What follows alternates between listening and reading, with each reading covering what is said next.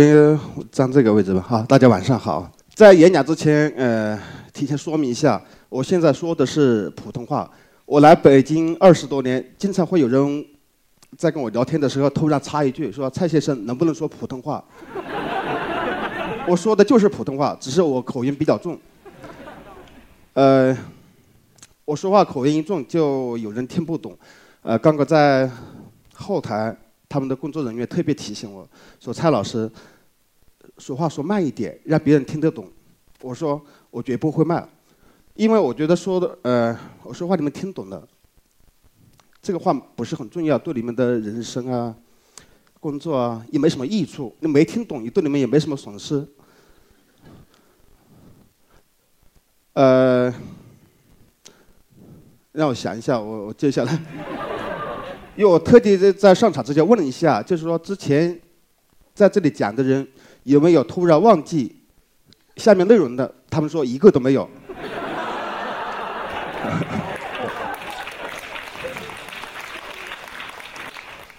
因为我之前做过一些这样的讲座，我经常说几个笑话，下面一点声音都没有。因为下面坐的全是些领导嘛，我今天随便说几句，发现大家笑点很低，我我我就特别有信心的。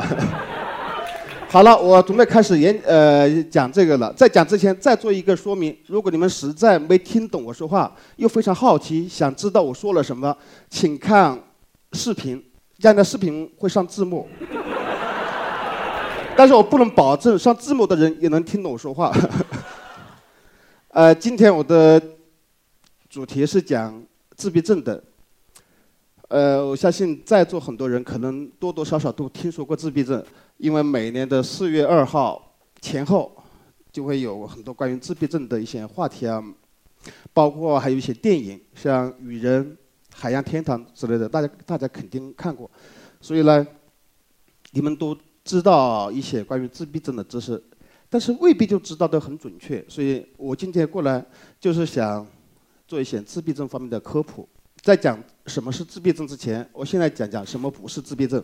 呃，自闭症呃不是孤僻内向，自闭症呢也不是因为家长的养育方式不当，自闭症不会有一天突然不自闭了，不是多跟自闭症患者说话交流，他们就会康复的。和自闭症孩子在一起，不会让另一个孩子得自闭症。下面还有一条，很关键的，不是所有自闭症都是天才。我特别想说的就是最后一条。其实很多人对自闭症的了解都是有一个，就是把自闭症跟天才混同呃混到了一起。这个其实不怪你们，是跟我们的媒体有关系的。我们我们的媒体在报道自闭症的时候。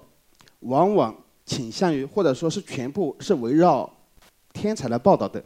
呃，你上百度打自闭症，只会出现两个：一，自闭是自闭症是天才；第二，关于自闭症的各种诊断卖药的消息，就这两种。为什么那个媒体喜欢报道自闭症是是天才？是因为大家都知道这个，大家都喜欢有呃喜欢听故事、喜欢传奇的人。比方说拿高考来说啊，高考。呃，很多人都参加高考，但是考上北大的就这么一两个。但是媒体从来不会去报道某某某考上了一个二本院校，除非这个二本院校是一个野鸡大学。呃，这个自闭症也是一样的，大部分的自闭症，他们在智力方面是落后的，是有的是很严重落后。那些智力方面跟普通人或者是高于普通人的非常少。举个例，就是打个比方来说。你们一个高中一个班，不是说那种重点高中啊，有几个人能考上北大？那么在这个自闭症这个群体里面，有就有多少个天才？就讲了什么不是自闭症，也讲讲什么是自闭症。但是呢，我不是特别愿意多讲什么是自闭症，因为是这样的，我讲的越多越具体，被人揪住小辫子的可能性越大。因为确实会有一些人就是就拿着小本子在想。看你这个姓蔡的到底说了什么，就等着抓我小辫子，我不给他们机会。所以，我我关于这个自闭症的定义，我也是特别是我从网上说了一下。呃，自闭症是一种先天脑部功能受损伤而引起的发展障碍，这是百度上面写的。呃，这里面有个关键词，就是先天。自闭症从发现到现在有几十年，在很长一段时间，包括在中国，在现在，都认为自闭症跟家长带他有关系。现在都说了，自闭症是一种先天，这个先天这两个字对我特别重要，就像一个呃什么免死金牌之类的，有了这些先天两个字，我就可以特别理所当然说这句话。你看，我就说儿子这样跟我带他没有任何关系吧，这样。在我的演讲大纲里面，这个地方应该有点笑声的，没有搞的。上面一定会有笑声，是为什么呢？因为我准备把这句话刻在一把菜刀上面，关于自闭症的定义。以后谁还跟我说蔡先生自闭症是因为养家长养育不当，我也不说话，我就把菜刀拿出来，你看，这样自闭症其实是一个很很泛的概念，像我。差不多接触自闭症也有四年时间，是越来越迷惑，我我都搞不懂，就是对这个自闭症这个群体啊，或者对这个他们这种症状，我也是越来越不懂的。因为这个自闭症里面，比如说智力智力很高的，他的智商可超过普通人，超过我们呃大家可能有些有些天才，但是那个智力落后的非常落后，就是它是一个很很泛的一个概念。所以，所以或是经常会有人说这个这个自闭症不是真的是假的，就是它有些争议就在这个地方。但是不管如何，不管他们程度如何，智力程度如何，他们有有三个部分，是这些所有人都都一样的，就是沟通障碍、人际关系障碍、刻板行为。沟通障碍其实很好了解，就交流交流障碍嘛，就是他不只是他不说话造成的一个障碍，因为因为我们知道口头呃口头语言。口头语言只是语言里面的一种嘛，包括你的身体姿势啊、眼神啊，都是一种语言。而且会说话，就未必会说明沟通之间没障碍。比方说，就是还是拿我在一席开会的时候，当时我要记点东西，我就问，我就跟严登说：“严东有没有笔？”他看了我一眼说：“有。”就不理我了。你看，这就是我跟他之间有沟通障碍。我的意思说有笔吗？那就给我啊。他就回答就有，这就是沟通障碍。这是比较高级的，就是 严冬能听到吗？啊啊，所以这个沟通是不是有沟通障碍，不是以会不会说话作为一个标准，而是能不能达成交流这个目的，他们是这方面是有障碍的。讲人际关人际关系障碍，人际关系障碍简单来说就是处理不好。处理不好跟别人的关系的，我多少可能我儿子会这样，跟有一点遗传的关系。我自己在人际关系方面，呃，不是说处理的多么糟糕，但是有一些场合，我就非常的不呃不自然啊这样的。我不准备多讲这个人际关系啊呃障碍这个。好，关于刻板行为，有的孩子穿鞋必须先穿左脚，然后再穿右脚，一旦违违反这个，他就会。情绪爆发或者着陆去哪个地方，他必须如何如何，这是行为上的刻板行为，不是特别可怕。可怕的是思呃思维上的刻板。那我呃我儿子来举例，我辛辛苦苦教了一年，一加二等于三，他知道了，但是二加一等于多少？他说他就不回答，他就会抓狂，因为你改变了这个秩序顺序，他必须说一加二，他才会接受这个。这是呃自闭症的那个思呃思维的刻板，比呃再举一个例啊，我知道一个自闭症的孩子啊，呃有十来岁，属于程度比较好的，他的思维刻板表现在他有一天听说一听说警察是抓坏人的，但是有一天突然别人跟他说警察下班了，他就崩溃了，为什么？因为警察下班了，那坏人怎么办？然后别人跟他说，他妈妈跟他说。那还会有警察叔叔来上班？他马上又说：“那他又下班了呢？”说一直陷入这这么一个怪圈当中，一两年都都那个，就没人能能解决这个问题。我我把我儿子带出来，经常会经常会有人说那个他看上去好像跟普通小孩差别不是很大，区别不是很大。其实自闭症的小孩大部分远远一看或者粗粗一看，他们跟普通小孩的区别不是特别大。呃，但是。嗯，只要多花点时间，不要呃特别长，几分钟或者十来分钟，你就会发现他跟普通小孩之间的差别特别大。就像看这句话说的，就是这句话是我原创是我的。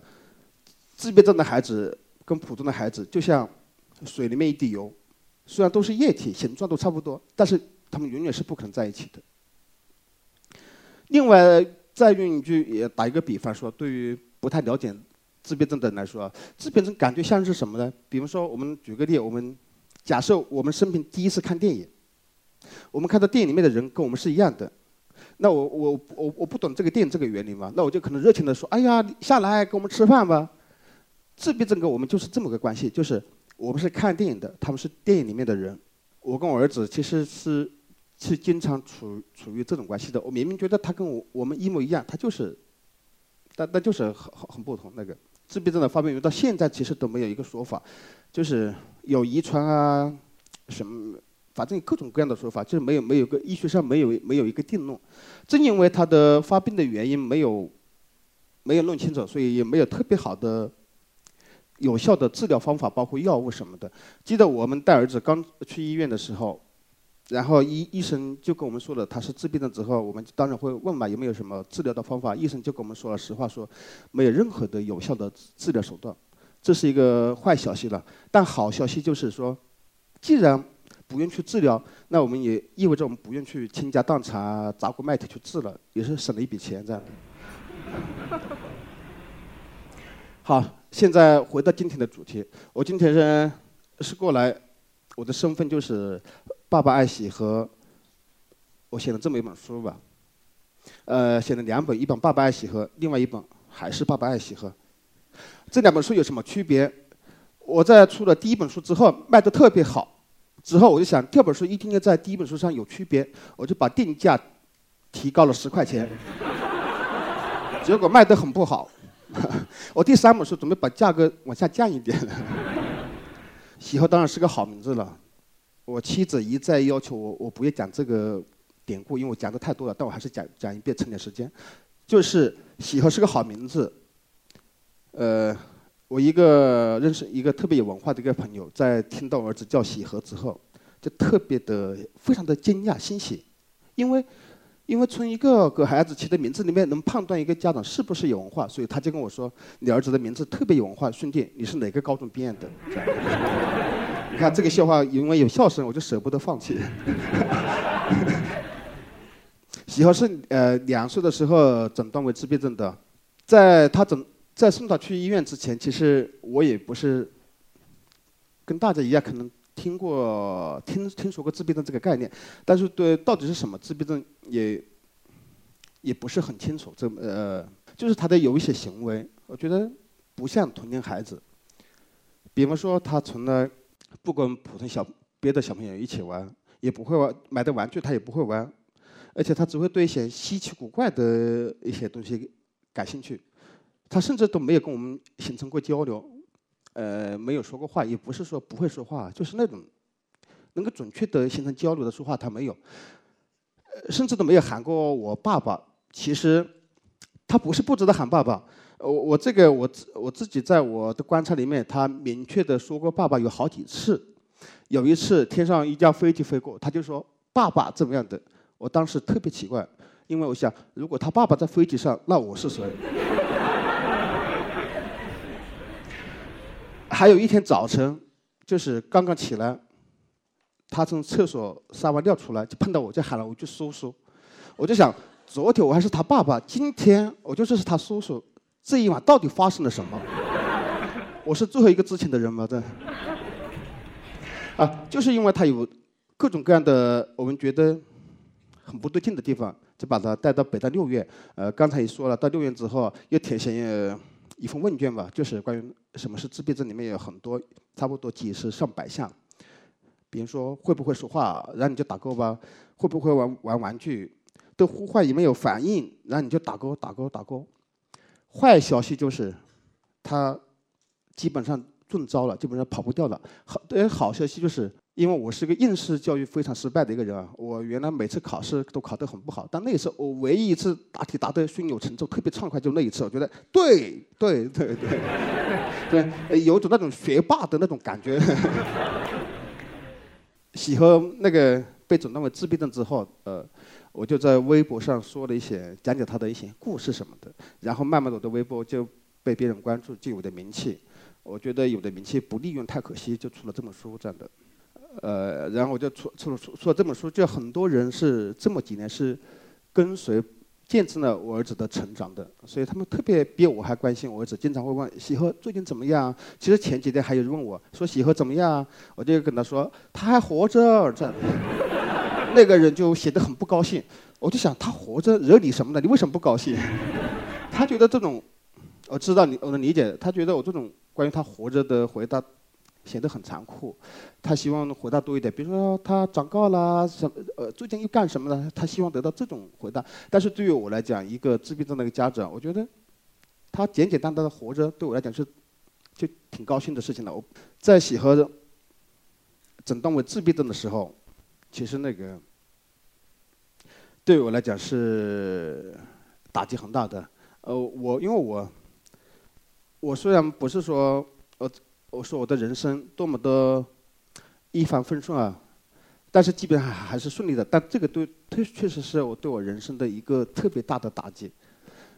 但是后来呢，在我逐渐的了解自闭症之后，尤其我听说了这么一个消息，就是自闭症，大家可能都听说过，爱因斯坦、乔布斯他们都是自闭症。我当时还是还是真的挺高兴的。我想，我们家祖坟冒烟了，我们家也处于处一个爱因斯坦之类的，我就特别开心。但是后来过了一两年之后，发现我儿子完全不可能成为一个爱因斯坦，因为他的智力方面太差了。他成为爱因斯坦的唯一的可能性就是去派出所改一下名字这样的。呃，我儿子是两岁诊断为自闭症，到现在六岁了，这个四年过去了，就是这个四年是怎么过来的？我这个人讲话喜欢迂回啊，呃，比如说我我本来也讲这个四年我干了什么，但我不这么讲，我卖个关子，讲这四年我没干什么。这个四年我我先。我第一件事没干的事情就是，在我儿子诊断为自闭症之后的第一个春节，我回了老家。我姐夫把我拉到一边，跟我说：“给喜禾吃一只猴子，因为我儿子感统是方面失调，他动作非常的笨拙不敏捷嘛。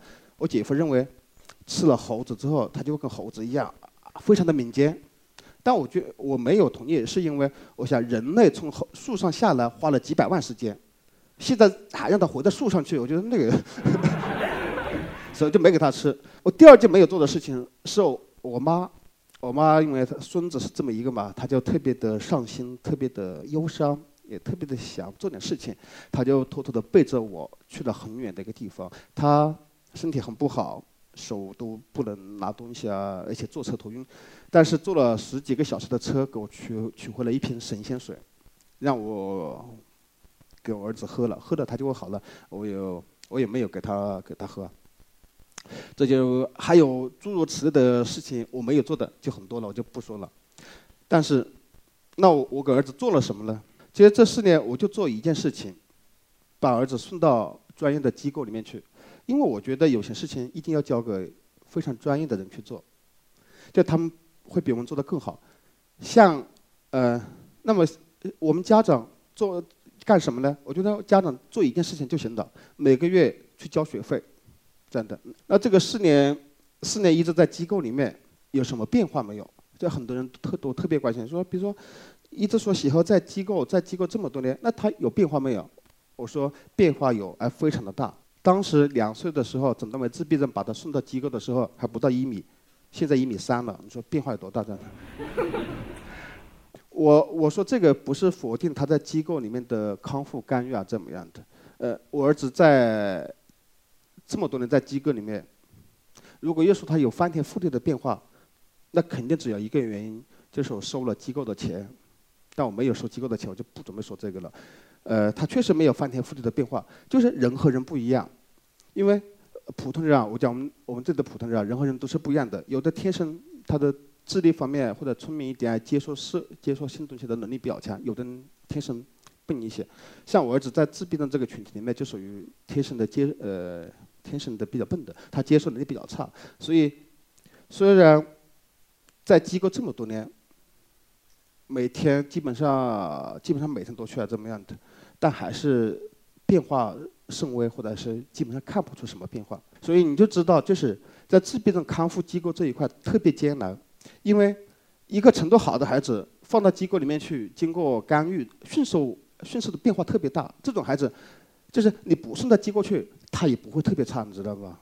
是这样。所以呢，越是像我我儿子这样的，嗯，训练多年，他变化不是特别大，你才知道就是，呃，把他送到机构去的必要性了。如果不送到机构去，他们连这点呃变化都没有。那么这个四年呃四年时间，在我儿子身上的变化，他不是特别多。其实最大的变化不是他，而是我。这个四年是呃是我改变了很多。记得那个当时他两岁的时候，刚刚诊断为自闭症的时候，那个时候像我我们从医院出来的时候，是有一个信念的，是一心一意的想改变他，恨不得第二天就变成跟我们一模一样的人。如果当时有那个类似于换换头的那些手术，都愿意去做，就想就是。那么我们这么特别迫切的想改变他背后的一个原因，就是说特别不接受现在的这个他，讨厌现在的这个他，因为我觉得。他不是我们要的，我们当时要的一个小孩不是这样的。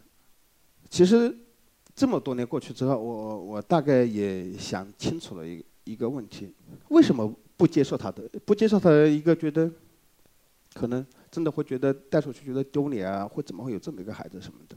呃，也是后来过了很长时间才想清楚的。人和人不一样，他生来就是就是这么样的，也不是他有意选择这么样的，而且他这个。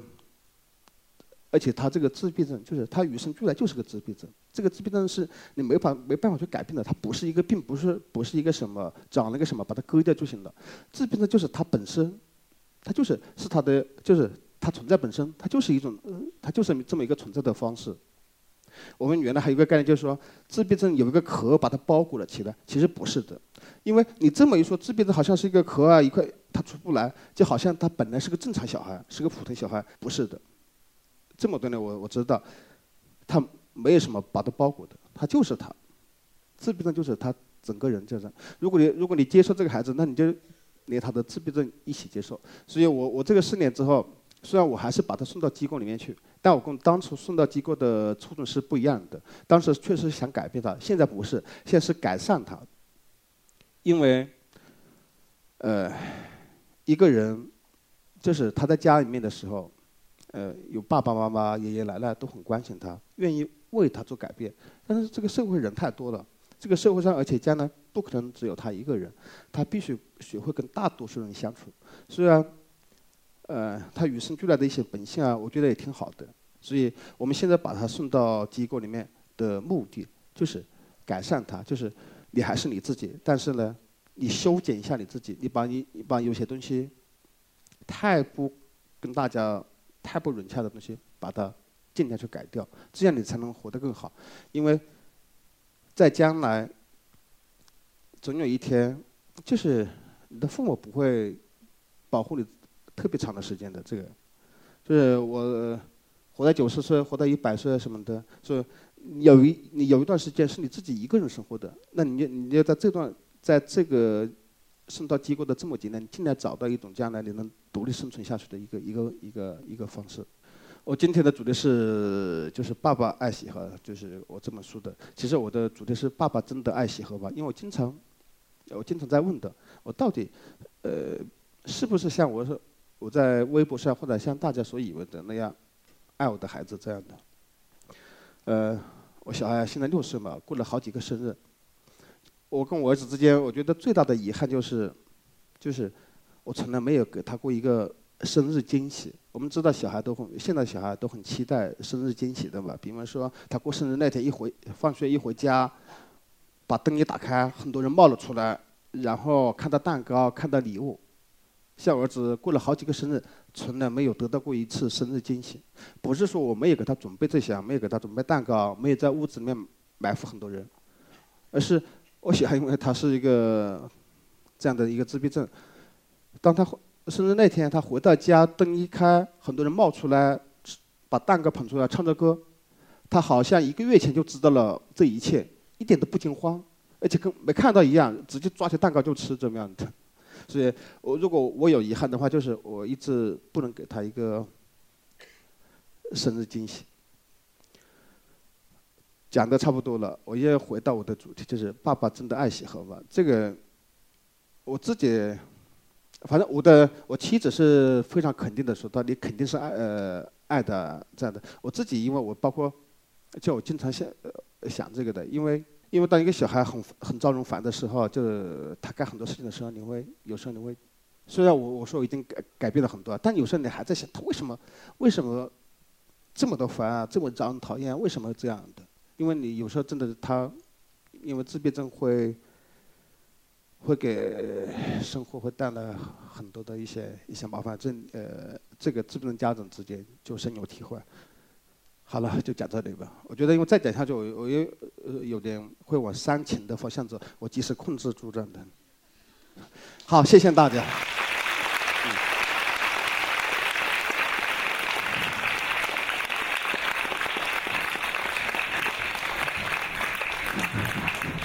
没有超声。